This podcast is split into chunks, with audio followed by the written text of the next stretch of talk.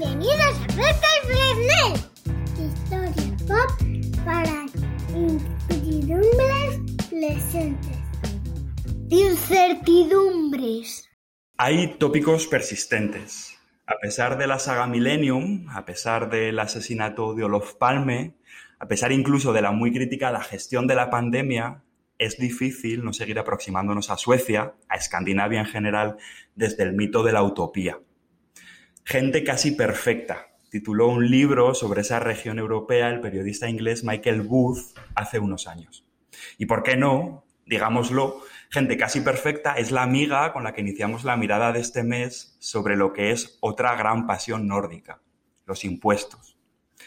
Vive en Suecia, tiene también raíces nórdicas, si no me equivoco, Expatriada, decimos ahora los modernos, inmigrante, dirían nuestros abuelos, después de terminar su doctorado en la Universidad de Barcelona, los coletazos de la crisis le llevaron a la ciudad de Lund, en cuya universidad trabaja. Investigadora, profesora, madre, expatriada, gente casi perfecta. Hablamos con Sara Torregrosa, una historiadora económica, y añado joven porque tiene mi edad y yo soy joven, experta en la evolución del sistema fiscal español. Ahora que se adivinan cambios importantes en los impuestos que pagamos, qué mejor que hablar con Sara de dónde venimos, dónde estamos y dónde podríamos haber estado y hacia dónde podemos dirigirnos. Pero tendremos cuidado en la conversación. Como escribió el filósofo Edmund Burke, agradar cuando se recaudan impuestos y añadimos o cuando se habla sobre ellos es una virtud que no ha sido concedida a los hombres. Sara, bienvenida, ¿cómo estás? Hola, muy, buenos días, muchas gracias, muy bien. Encantada de hablar con vosotros. ¿Qué tal va por Suecia? Bien, muy bien. Eh, aquí no, no nos está tan mal, no nos quejamos, la verdad. Ya llevas, llevas unos años por allí, ¿no? Ya llevo cinco años, eh, bueno, casi seis, de hecho, sí. Pasa volando. ¿Qué tal, ¿Qué tal ha ido este año de coronavirus y de confinamientos? ¿Bien? ¿Lo habéis llevado más o menos bien? Sí, a ver, nosotros la verdad es que no nos quejamos porque, como tú decías, bueno, tenemos, tengo familia, tengo niños pequeños y, la posibilidad de poder sacarlos de casa, como no nos han confinado nunca, yo la verdad es que lo agradezco. Ha sido un buen punto.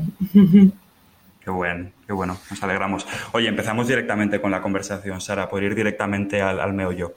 ¿Pagamos muchos impuestos en España? Mm.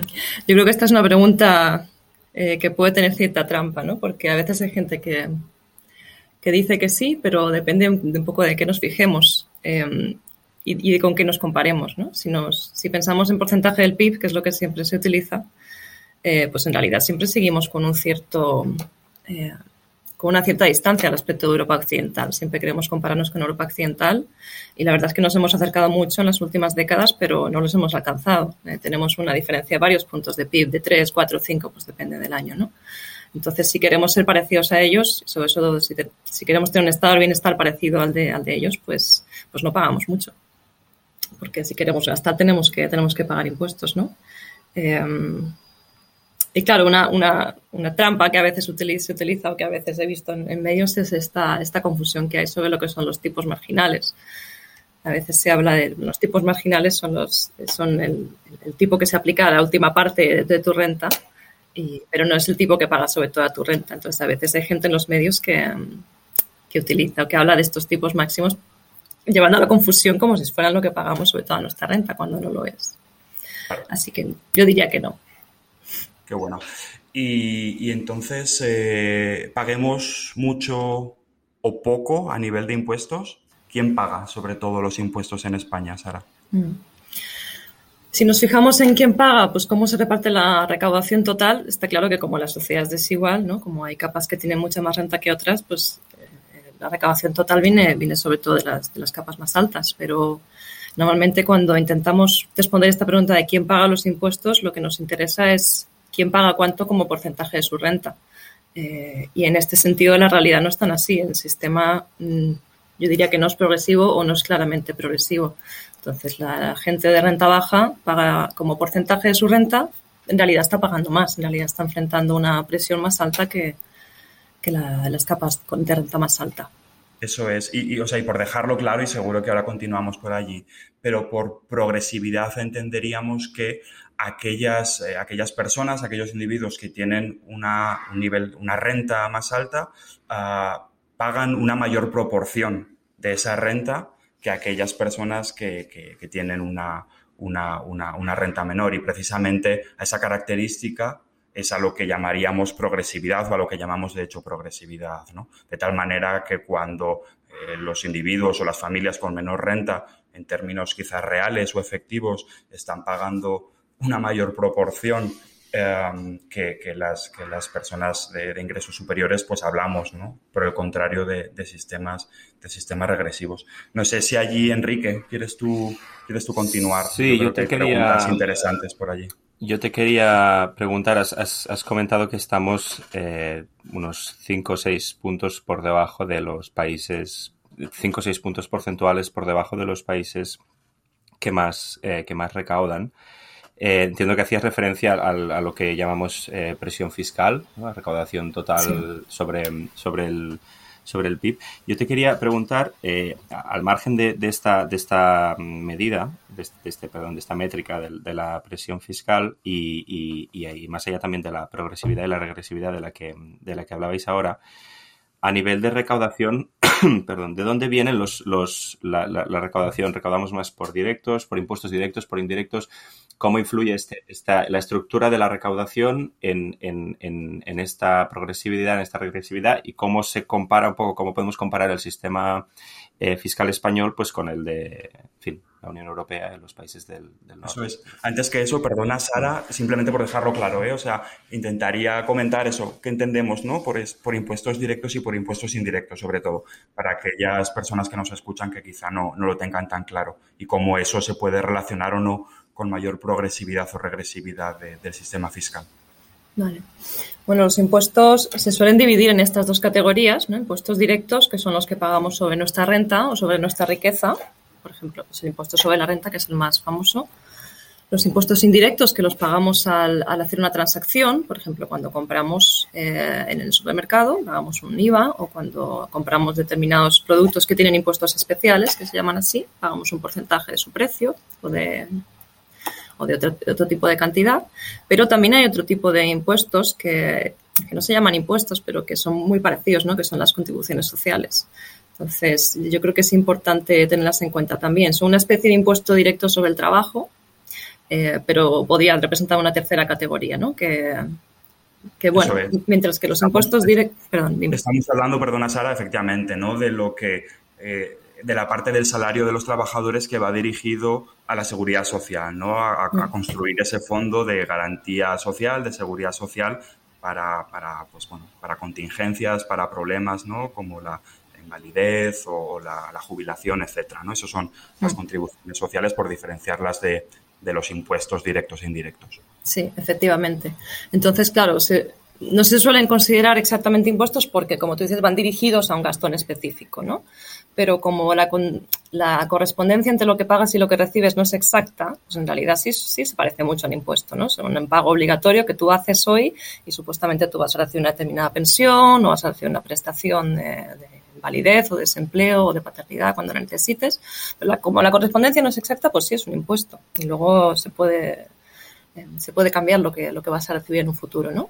¿Y el, papel de las cotizaciones en España es, es, es, es mm, en fin, tiene un, tiene un papel más importante que en otros países o...? Sí, juegan un papel muy importante. Eh, yo suelo citar el dato de que eh, cuando se hizo la reforma fiscal en el año 77-78 se recaudaba tanto por cotizaciones sociales eh, en total como por impuestos, directos e indirectos juntos. Entonces eso era el 50%, cerca del 50%. Claro, esto, perdona, sabes lo que decía mi abuelo de es que Franco construyó la seguridad social, ¿no? Efectivamente, ¿no? Como no podían subir, no se atrevían a subir los impuestos directos, eh, pues lo que subieron fueron las cotizaciones, que son un impuesto muy regresivo, en el caso de los trabajadores. Y esos impuestos subieron mucho durante los años 60 eh, y 70.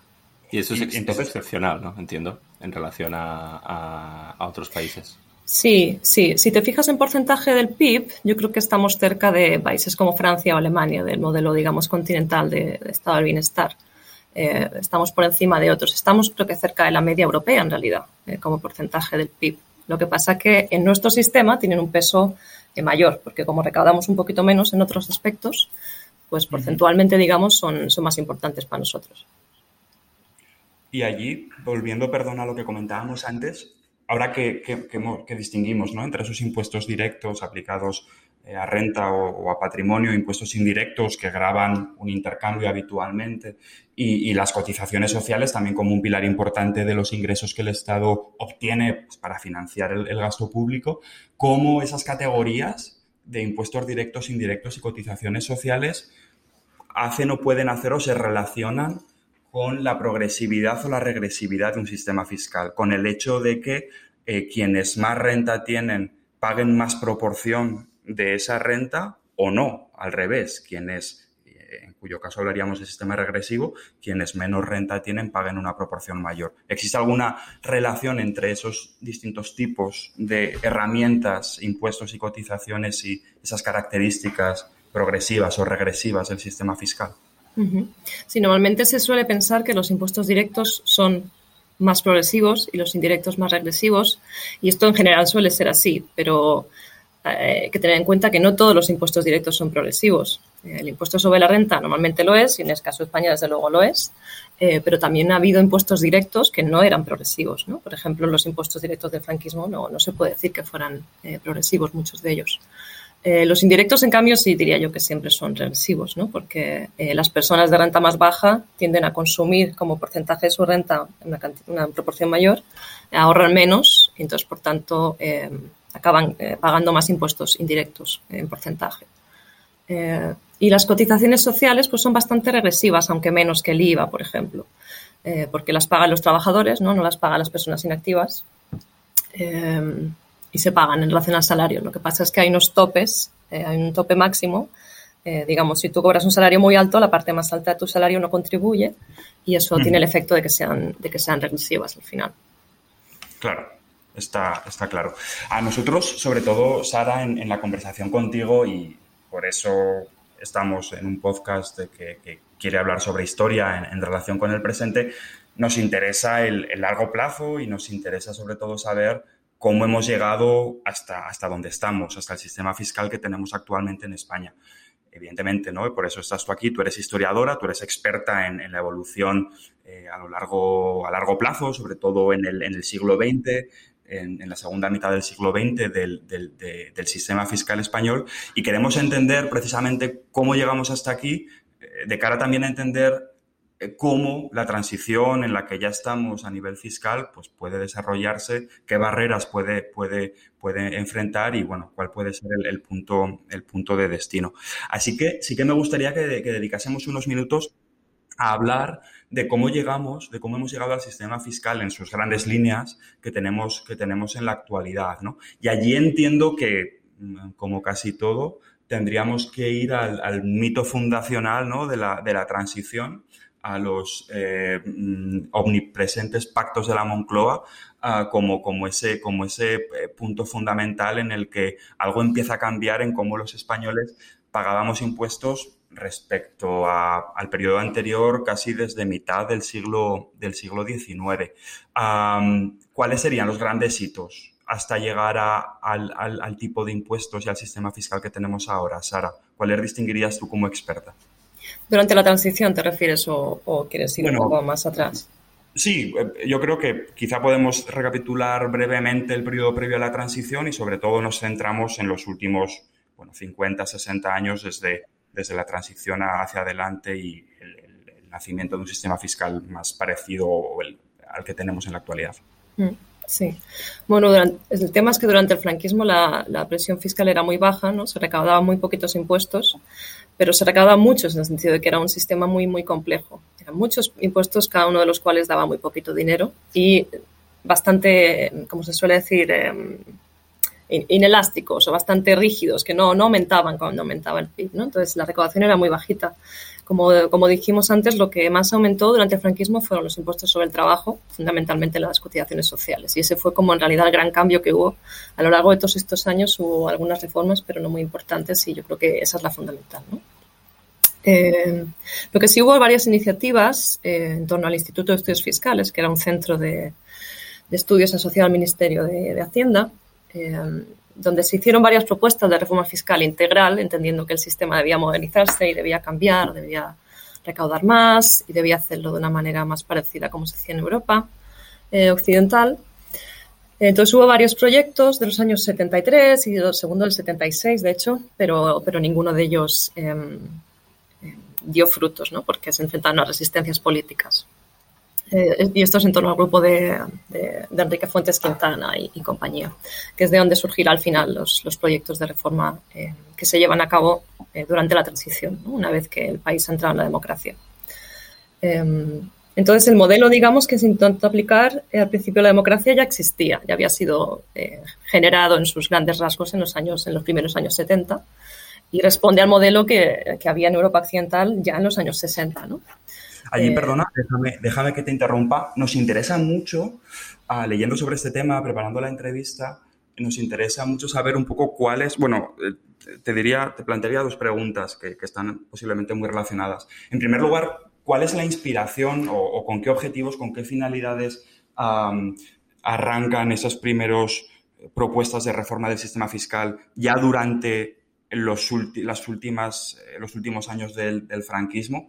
Porque entiendo que, dado la naturaleza del régimen, eh, evidentemente los objetivos quizá de redistribución o de, o de equidad, como el, motivo más inspirador de esas propuestas de reforma, no lo eran, no lo eran tanto y quizás sí que lo eran los deseos de financiar ¿no? un, Estado desarrollista, los planes de desarrollo, etcétera. Entonces, en primer lugar, me gustaría saber con qué inspiración arrancan esas primeras propuestas de reforma y, en segundo lugar, quiénes son esos señores, quiénes son eh, eso, ¿no? Eh, Fuentes Quintana y esos señores que le rodean y de dónde vienen para que desde el propio régimen se empiece a plantear un sistema que ahora veremos que, bueno, rompe con esa complejidad del franquismo y sobre todo rompe, rompe perdón, con, unas características muy regresivas e intenta avanzar por la progresividad, ¿no? O sea, cómo se produce quizás ese cambio casi ya desde dentro del propio, del propio franquismo. Mm.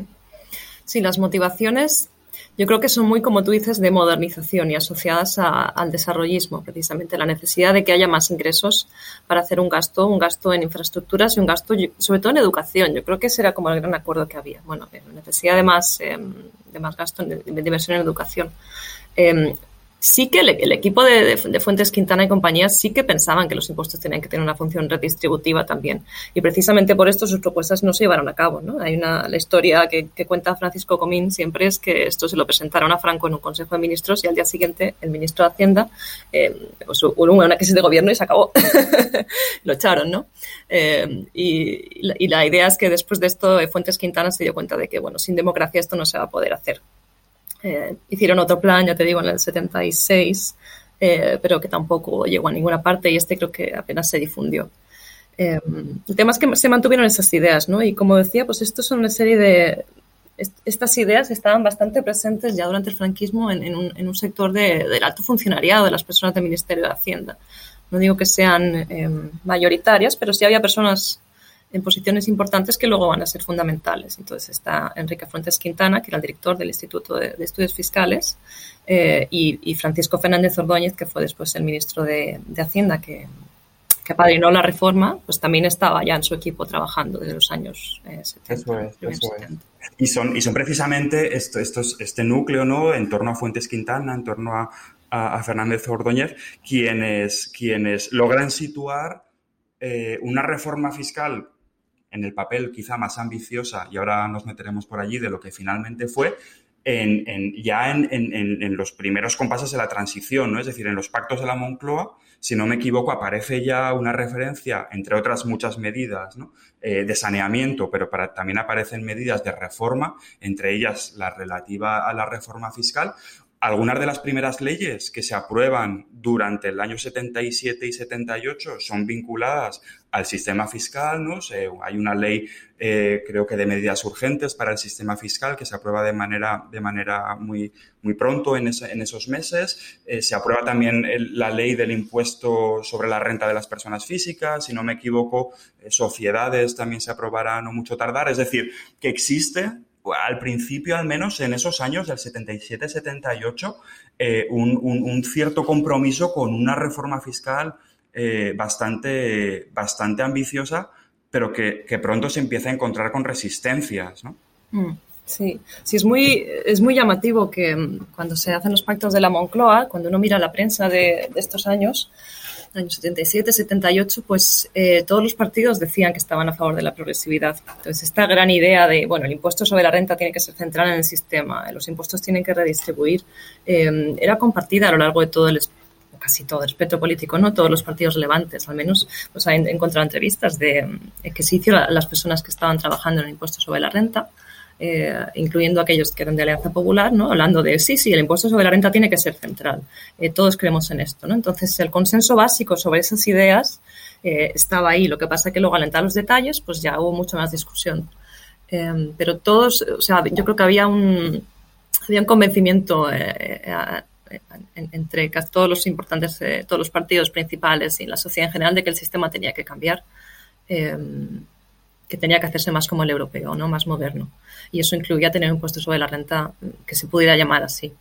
Eh, entonces, como dices tú, en, los pactos sobre la Moncloa, en los pactos de la Moncloa se hizo referencia a esto y se hizo referencia a que la imposición directa y la indirecta tenían que tener el mismo peso ya en el año 78 sobre el, presupuesto. Y también se incluye pues que luego tendrían que ir evolucionando eh, de alguna manera, que creo que eso al final no se cumplió tanto.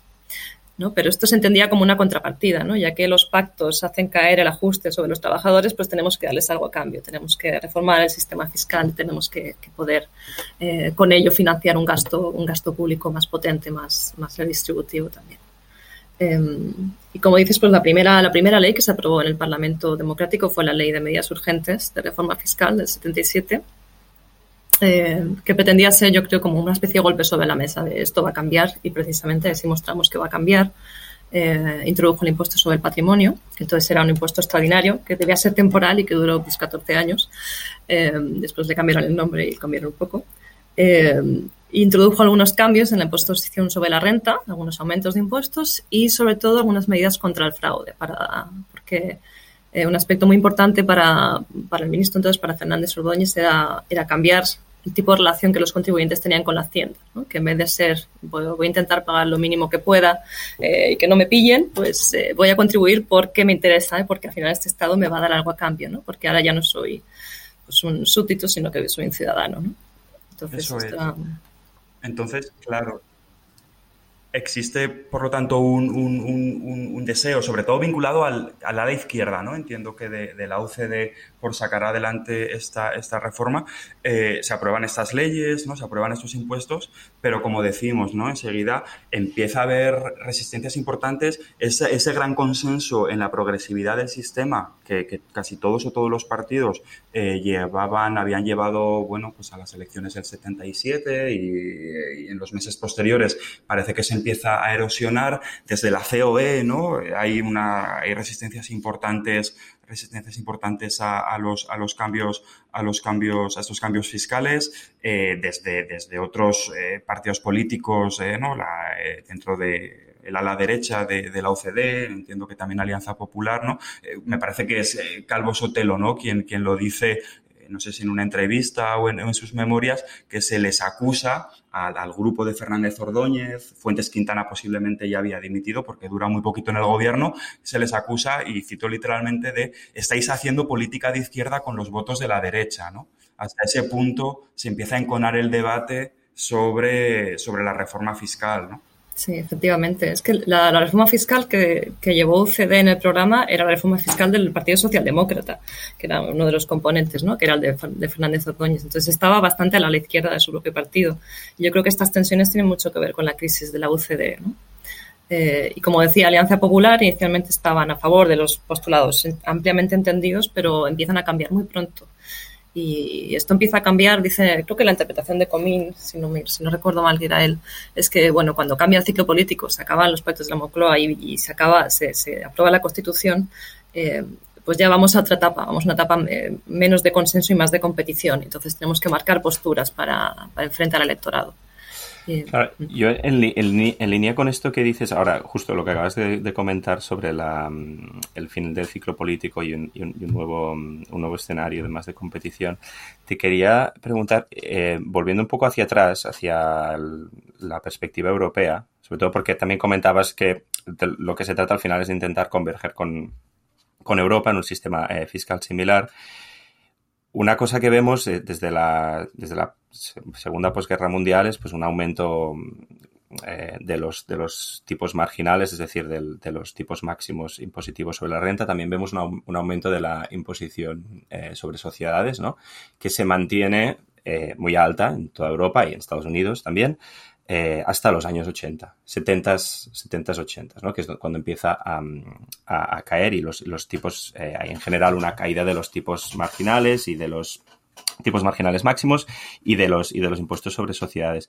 Yo te quería preguntar, eh, teniendo en cuenta que cuando explicas el proceso político y la reforma, la reforma fiscal como un proceso inacabado, es decir, como una, reforma fiscal que no llega a, a, cumplir todo lo que inicialmente se proponía, te quería preguntar si tú crees que una parte importante aquí de la, historia es que España empieza a plantearse esta reforma en un momento en el que el mundo está eh, en el sentido contrario, es decir, en un momento en el que los tipos eh, marginales están cayendo, la, presión eh, fiscal en general, ¿no? Entiendo, está cayendo también en, el resto de países que rodean a España.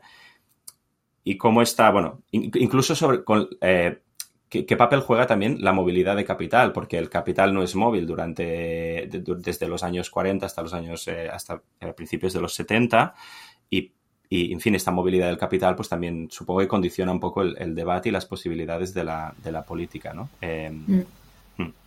Sí, sí, como decíamos, este modelo que se intenta importar es un modelo que tuvo su apogeo en los años 60, yo creo, en, Europa occidental y que viene de la posguerra, ¿no? De, de, cuando se introdujeron tipos muy altos sobre, sobre las rentas, eh, sobre rentas más altas eh, y está en retroceso, como dices. Entonces, cuando llega, cuando intenta introducir en España, en los otros lugares el viento ya soplaba para otro lado y, y por eso, pues de cierta manera, a mediados de los 80 ya empiezan a llegar pues estas otras ideas estos otros, eh, estas otras propuestas de cambio hacia otro sentido.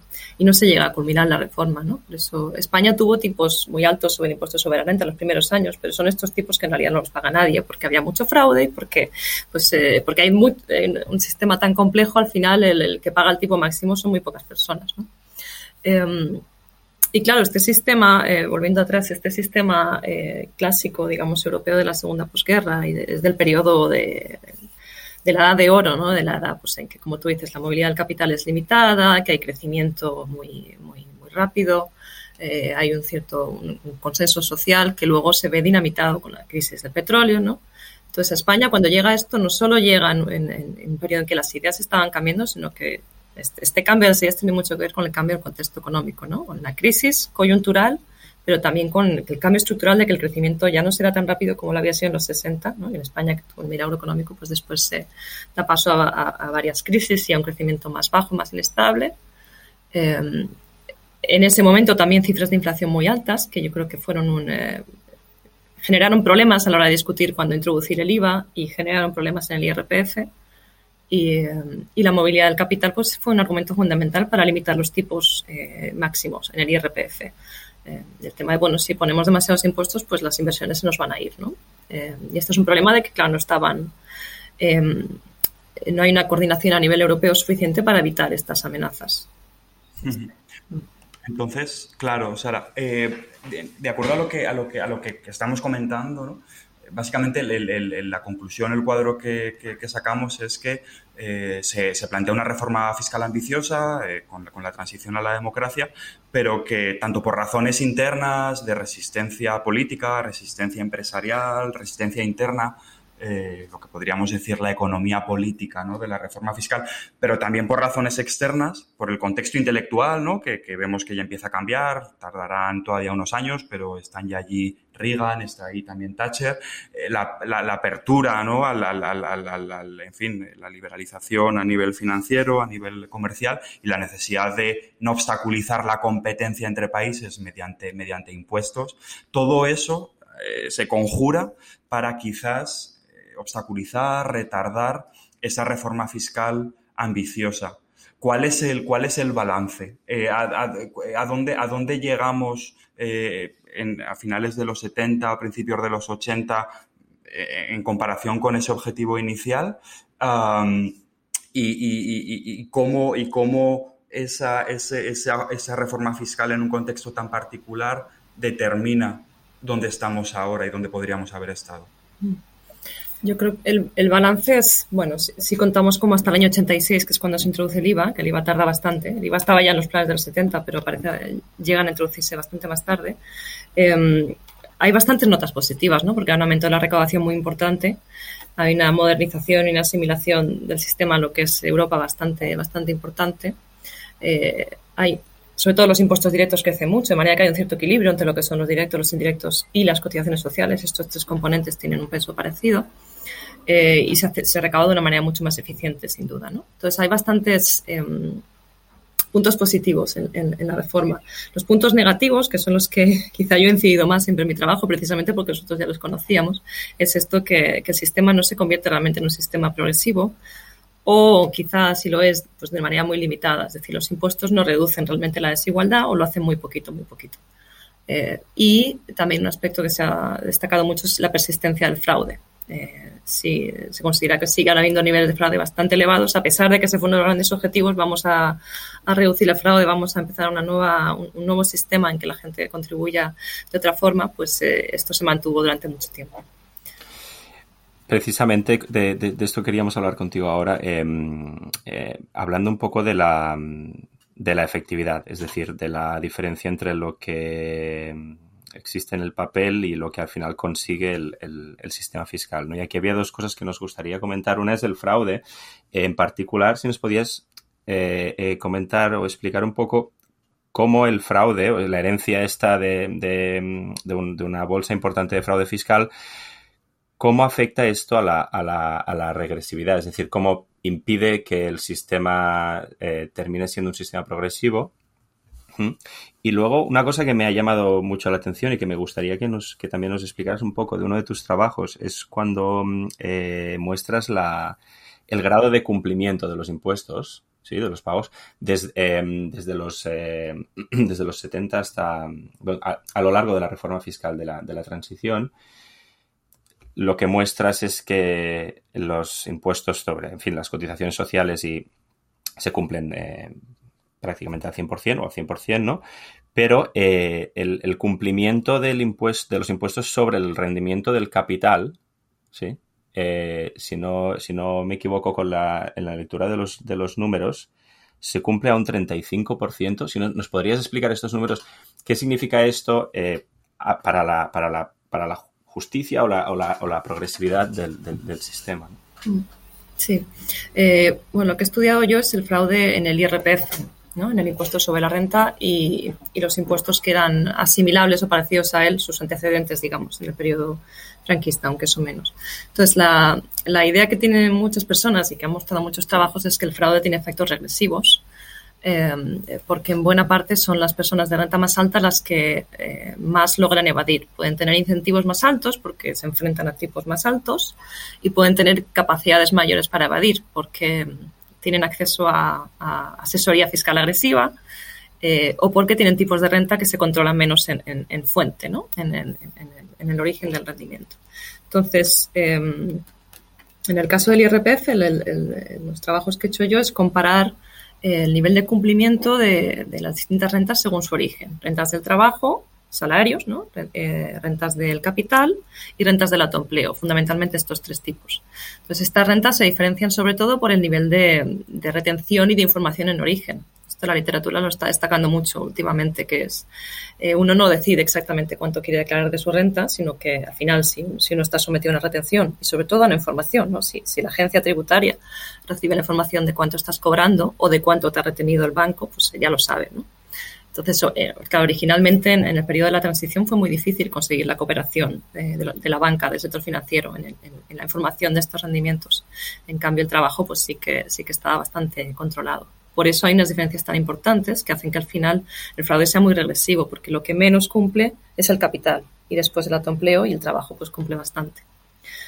Lo que pasa es que, claro, estas estimaciones son bastante bueno, tienen un rango de error elevado, ¿no? Porque mm, eh, se hacen, eh, bueno, e, esas que tú mencionas creo que son, son, son, estimaciones que se hacen comparando las rentas declaradas con, con la contabilidad nacional, eh, pero luego tengo otro tipo de estimaciones que se hacen pues, con, una, con una estimación econométrica que, que, incluyen, digamos, no solamente fraude en sentido legal, sino que incluye todo tipo de pues, evasión e ilusión. Incluye que tú también que tú definas la renta de una manera eh, que no incluya todos sus componentes. Entonces es bastante, hay, que saber de lo que, lo que estamos hablando, ¿no? que no es solamente fraude legal, es fraude en sentido muy amplio, pero sí los, eh, en la actualidad también en las rentas del capital cumplen de una manera mucho inferior eh, a las del trabajo y eso tiene efectos.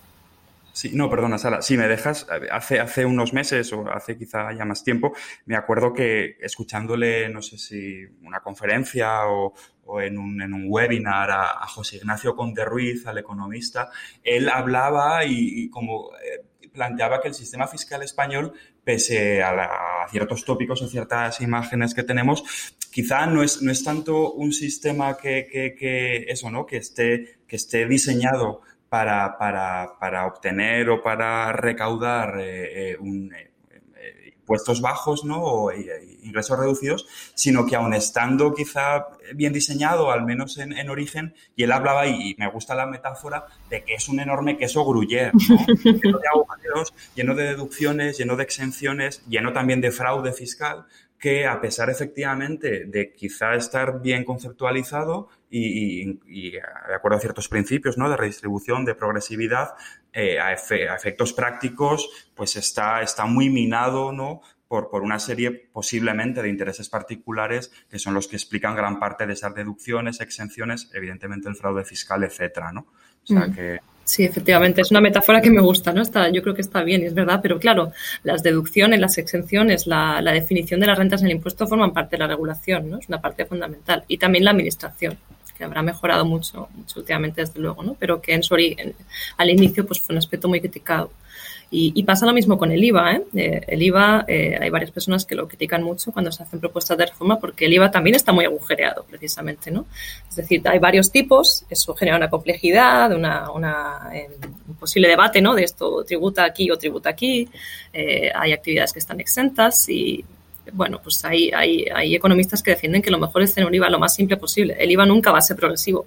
El IVA te sirve para recaudar, ¿no? Luego lo tienes que compensar con otros impuestos.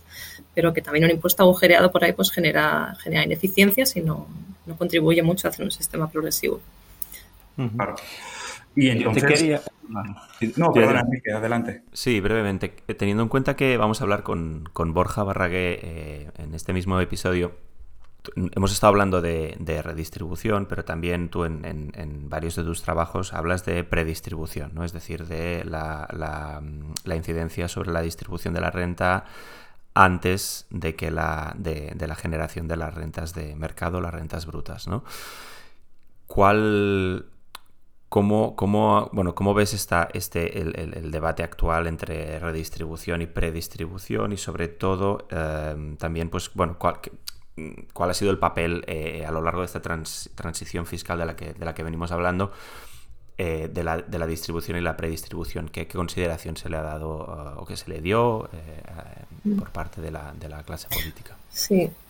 Eh, yo creo que ahora está, está bastante en boga la idea de la predistribución. ¿no? En vez de la redistribución a través de impuestos y, prestaciones, lo que hace es tomar las rentas brutas, que son las que la gente recibe del mercado, de su trabajo, de sus, eh, de sus inversiones, etcétera, y a través de quitarle por los impuestos y de añadirle, de añadirle por las prestaciones, pues llegamos a una renta neta que es menos desigual. Eh, los que abogan por la predistribución dicen, en vez de incidir Después, cuando las rentas del mercado ya están generadas, pues incidamos antes en cómo se distribuyen las rentas del mercado. Intentemos que estas también sean menos desigualitarias, ¿no? Y entonces políticas predistributivas, pues la regulación del mercado de trabajo, eh, desde luego la educación, que incidirá en que más adelante eh, se distribuyan de otra forma, etcétera.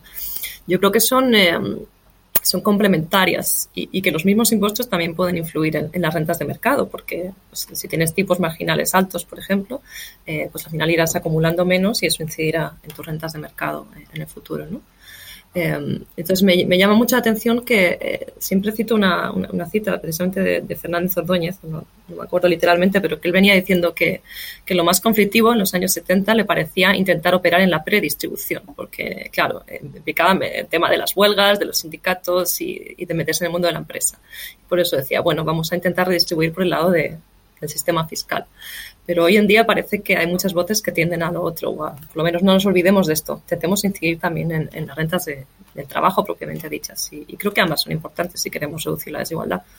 Y por, por, ir concluyendo la conversación, Sara, antes de pasar quizá a unas últimas preguntas mirando a, más al presente y al futuro, si tuviésemos que hacer un balance global sobre ese sistema fiscal español que, que, se intenta modernizar con mucha ambición a partir de los años de los años 70, que se enfrenta a ciertas resistencias, que posteriormente, y no, no, no hemos avanzado por allí, pero bueno, los gobiernos socialistas a partir del 82 también intentan, eh, intentan eh, consolidar. Si tuviésemos que hacer un balance del mismo en términos de en qué medida eh, el sistema fiscal ha contribuido a, hacer bueno, de España un país menos desigual, un país donde la redistribución ah, está, existe, es presente, es efectiva, ¿qué valoración podríamos hacer? Mm. Bueno, el sistema fiscal cumple la función muy importante de financiar el gasto, que es lo que, es lo que más redistribuye. Entonces, el gasto público sí es muy redistributivo.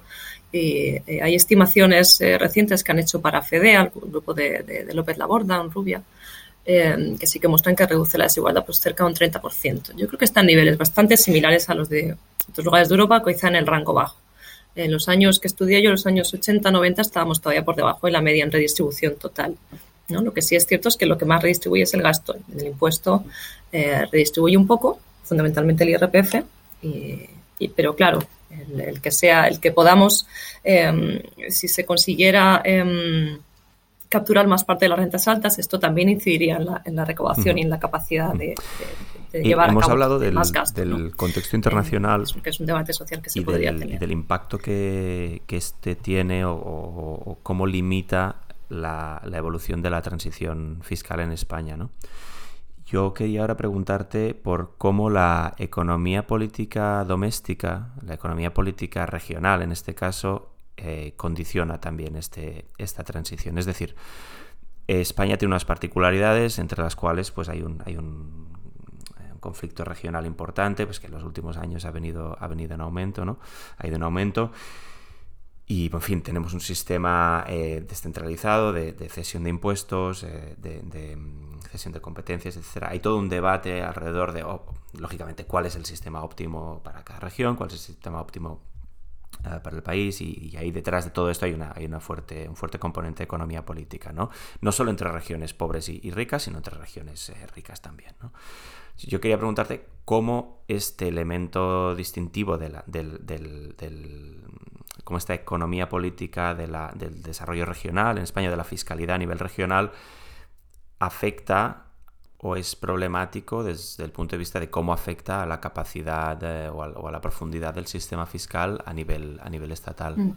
Sí, yo creo que sí es un problema y creo que, mm, eh, bueno, ha habido, ha habido voces últimamente que han, se han hecho varios trabajos sobre cómo la competencia fiscal en estos, por ejemplo, el impuesto sobre la, sobre la riqueza, pues sí que puede llevar a, movilidad de contribuyentes y puede, puede llevar a, fraude y alusión, ¿no? Eh, entonces, pues esto de que si Madrid es un paraíso fiscal, pues bueno, ha habido papers que han trabajado sobre esto. Em, y creo que es un debate que, que, se debería tener de manera seria, ¿no? Porque eh, hay un paralelo muy claro entre lo que pasa a nivel español, entre comunidades, con lo que pasa a nivel internacional. y creo que es fácil que todos estemos de acuerdo sobre la competencia fiscal internacional eh, puede llevar efectos negativos, puede presionar a la baja sobre las arcas públicas y es mejor armonizar y ponerse de acuerdo y controlar el fraude que ir cada uno por su lado, pues a nivel español es lo mismo, ¿no? Eh, es mejor armonizar y, colaborar y cooperar que, competir, eh, en mi opinión. Sobre todo, supongo, en un contexto en el que la desigualdad regional parece que lleva bastante inercia, ¿no? Es decir, no es una cosa que se vaya a detener en los próximos años, sino que vamos a tener que hacer un esfuerzo importante si esa es una si ese es un objetivo de, política económica, ¿no? Eliminar un poco esta desigualdad eh, regional o esta creación de polos. Bueno, yo, yo no tengo más preguntas, Miguel. Si, quieres, adelante con tu. Yo simplemente diría. Gracias, Enrique. Sí, sí, yo iría, iría concluyendo haciendo una mirada, una mirada quizá más al presente y al, y al futuro. Eh, a lo largo de en este mes vamos a seguir hablando sobre, sobre, sobre fiscalidad y desigualdad utilizando precisamente esta, esta, esta, conversación y esta visión desde la historia, pero aproximándonos al, al, presente y lo haremos con, con, otros expertos. Pero sí que me gustaría, Sara, preguntarte desde tu visión de largo plazo, desde tu visión de, historiadora, de historiadora económica, bueno, ¿cuáles crees que son desde la fiscalidad eh, e inevitablemente vinculado a ello desde la desigualdad y la, redistribución, los grandes retos que enfrentamos en España y entiendo que hay muchos muy comunes o comunes con el, con el mundo occidental. ¿Cuáles, ¿Cuáles crees que son esos retos? y evidentemente, ¿no? Puedo pensar fiscalidad digital, em, una fiscalidad armonizada, societaria, etcétera. ¿Y, cuáles eh, los mejores instrumentos para hacer frente a esos, a esos, a esos, a esos, a esos retos? Mm. Sí, precisamente creo que es muy importante la, armonización y la cooperación transfronteriza en, Europa, desde luego, y también pues, a nivel mayor, como se está haciendo desde la OCDE y tal. ¿no? Entonces, hay estas iniciativas sobre impuestos de sociedades eh, que son importantes para España y también son muy importantes para países que, llegaron incluso más tarde a la modernización fiscal, digamos, ¿no? que dependen más de este tipo de impuestos. Eh, pero no solo, no solo en sociedades, sino también eh, pienso que habría que combatir estas tensiones en el impuesto sobre la renta. La tendencia más, más clara en los últimos, no sé, 20, 30 años ha sido esto de la dualización, la tendencia a que las rentas del capital tengan tipos más bajos que las rentas del trabajo. Esto es al contrario de lo que se propugnaba en, a mediados del siglo XX, que tenían que ser iguales, que era, por supuesto, en ese contexto de no movilidad del capital. Eh, y es al contrario de lo que se hacía antes, eh, a principios del siglo, cuando lo que se intentaba era favorecer las del trabajo. ¿no? Entonces, creo que es un, creo que es un asunto eh, fundamental hoy en día y que no se puede resolver desde un solo país, que se tiene que resolver desde la, desde la cooperación, digamos. Qué bueno. Sara, ha sido un placer poder hablar estos 45, 45 minutos contigo creo que, bueno, como ocurre siempre, se nos quedan muchas cosas en el tintero, se nos ha pasado muy, muy, muy rápido el tiempo. Creo en todo caso que hemos aprendido cosas interesantes sobre la transición fiscal en España, sobre cómo ocurren las transiciones fiscales, sobre las resistencias que enfrentan y sobre eso, cómo determina eh, el, presente.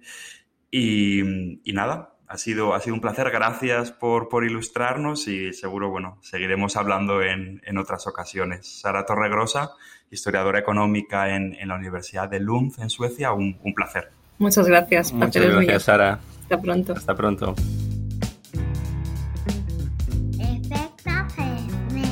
Un podcast Enrique Jorge Miguel La Borda.